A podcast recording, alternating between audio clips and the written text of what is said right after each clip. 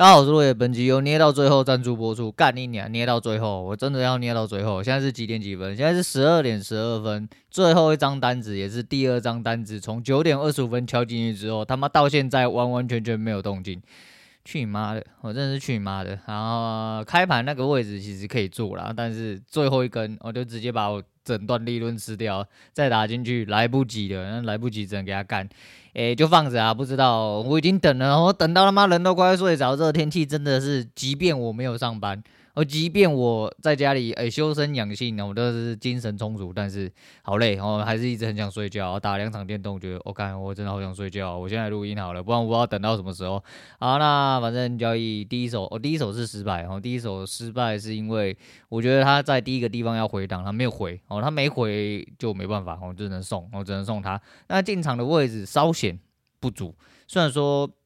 控制还不错，我进场点应该也差不多，但是一样要在后面一点点进场啊、呃。反正诶、欸、还是多磨练然后那周末复盘了蛮多东西，蛮多嘛。应该说我琢磨了很多细节部分的东西，那希望去找出一些呃比较符合自己一些方向啊。那的确开盘是最有呃可能性，我去让你做到你一瞬间就该做到的事情。只是你没有胆子敲出去，或者是说你误判的话，那会有呃不一样的差别。那我再打算啊，因为我暂时不想要做比较激进的方式，我想要先去了解哈稳定，我们该怎么做去达到胜率最大、比较稳定的状况。好，那大概是这样子。诶，来讲一下那个老高啊，哦，我很少提到老高，因为老高很多人在听嘛。我有一阵子。在听自说自话之前，然后自说自话总裁之前，其实我有偶尔会听老高讲一些故事。那后面为什么不看呢？我不晓得，哦，就是好像没有到这么对位。不过老高那天讲到了一个东西，让我蛮有兴趣，叫做中彩票。哦，那中彩票这东西，我想必大家都很有兴趣啊。不过很好笑的一件事情就是，呃，我忘记我们讲过，哈，就反正超派的其中一集是那个保时捷的特展嘛，哈，那那时候他讲到一句话。当你达到那个境界的时候，你会知道中彩票根本不够，就跟他去新加坡那个游艇一样哦。那个游艇你中了乐透头奖都没办法买下来，你买下来你只能支付那个游艇一年停泊的时间。所以你那个一两亿啊，没有屁用啊，然后真的没有屁用。但真的没有屁用吗？当然，对一般人来说是足足够用的啦。啊，比上不足，比下有余啊。不过就是中彩票这东西，我想必大家哈，一般啊正常小资主、正常行为能力的人，不是那些富豪等级的人，应该多多少少都会对这抱持着一点梦想啦。我就想要用点小钱去博取大利润之类的。那不管他中间讲的那些东西，这一集不错，我可以去听看看。我就讲个抬头，你去找一定就有。只是他中间讲到一件很有趣的事情，就是里面他讲的其实是都日本彩票。那日本彩票众所皆知，应该说不要说日本彩票，其实各国彩票众所皆知，应该就是台湾最烂。哦，台湾彩券就是冲掉，哦，就是直接这样讲，应该是不为过啦。哦，那不然你就八点收播的时候直接开奖，不要留半个小时给超级电脑运算。哦，如果你能做到这样子的话，那台彩再来跟人家瞎逼逼，不然干台彩就感觉就像作弊啦。那个永远的是个什么公务员啊，永远是什么同样个新闻拿出来二播之类的，都把民众当白痴。我、那不好说啦。但啊，他以日本的呃形状下去，哦，形状哦形式啊，就是讲了两位在日本很常中彩票的一些呃行为逻辑，还有什么哇哥了，那个中间那个过程我先省略。呃，我想要提到的是其中一个很会中的那一个人，他讲了一句非常呃耐人寻味的话，其实也是一个铁一般的事实，叫做你没钱的时候呢，困难都可以用钱解决。但是当你有钱的时候呢，你发生的困难其实不能用钱解决，所以那是真低困难哦，那是真低困难。那他的结论是说呢，如果说中奖。诶、也许你会一开始，因为你突然得到了很多钱，然后失去理智。他说中奖理论上不会让人不幸，因为我们听过很多中奖之后就失去理智的人啊，突然得到很多钱，他扛不住啊，没有办法做呃资金的分配啊，或者是说可能开始五郎救急，杀小赌杀小一大堆，拿去挥霍挥到死翘翘，他还不如不中之类的。他讲到说，人通常是会在一瞬间失去理智，没有错，就是就只有那那当下。当你花完钱之后呢，那你可能就呃会回归理智。我先讲啦，中奖会回归理智的东西，基本上就不理智。那为什么他可以做到呢？因为呃，你们只要去看那部片内容，那个人的行为逻辑，你就可以明白。他是预想好、计划好去做这些事情的。那他当然对自己有相对的把握啊。那你要说这是吸引力或者什么奇神秘的什么？魔法之类的随便，但重点是他的为什么他不会失去理智，是因为他已经在脑袋画好蓝图，他知道花了这些钱跟做这些事情的时候，并不能给他，他有一种很明显的回馈机制，他知道自己在做什么。很多人他妈拿到钱是已经整个人就不知道在做什么了，所以说大部分的人为什么说中头奖反而会带给你不幸？如果你真的扛不住的话，因为你根本没有规划，没办法规划好，甚至你的规划。到了最后不是你的规划，哎，那人生会弄得乱七八糟，因为很多呃，怎么讲，心理因素层面，再就是那个人非常非常的孤独，他即便有家人，他还是很后面才告诉他父母嘛，吼，他没有老小啊，没有什么朋友，感觉啦，不晓得，有啦有啦，他说他开趴都就是揪朋友去这样子，但是不知道啊，每个人的行为举止不一样，但是他讲那东西，我觉得是有点喇叭啦。中奖的人，我只能说超过七八成的一般人，大部分应该都会失去理智哦，就是他没办法控好他手上突然临时来的这么大一笔资金哦。如果是我的话，不一样，因为我每一天都想好，如果中了多少，我一定要做多少分配，那个都是有一个坑在，你知道吗？它会一个一个被填进去，所以我觉得对我来说是还还好哦。那再来就是讲一下那个圣母峰，前几天也是嗯，自说自话总裁哦那个。诶，更新的最新一集，他又讲到一个圣母峰牺牲的人吗？奉献的两个人还是什么啊哥？反正就讲到圣母峰以前的，又是诶，然后圣母峰很多死人，然后很多故事可以讲嘛，讲起来都跟鬼故事一样。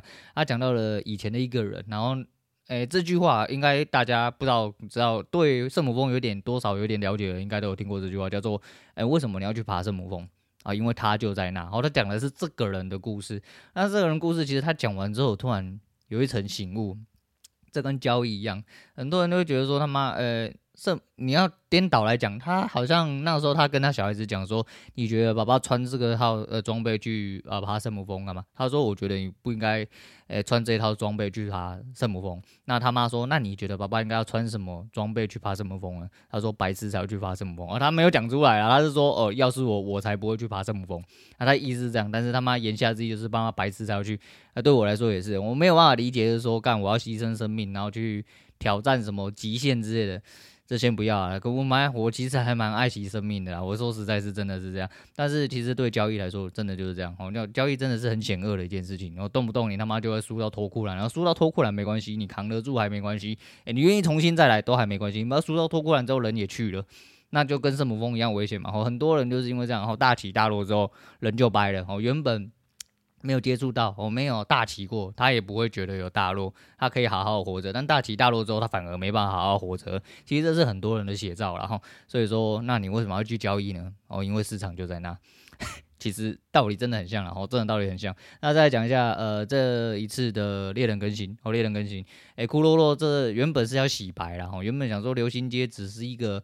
看起来像贫民窟的地方，哦，他把它塑，应该说富坚把它塑造成这样子，哦，那原本只是一个简单的贫民窟，那到了最后呢，他妈的有一位小朋友一起死掉，然后我们大家一起转黑，我只要杀多一点点人呢，那人家就不敢再进来乱杀人了，那他的结论大概是这个样子啊，但是这个法律无效论，其实在现行社会也是通行的，哦，也是通行，真的是这样，法律只能在基本最基本的程度里面去保障一些，就是。能被法律控制住的人，真的要做什么事情呢？法律是没办法保障。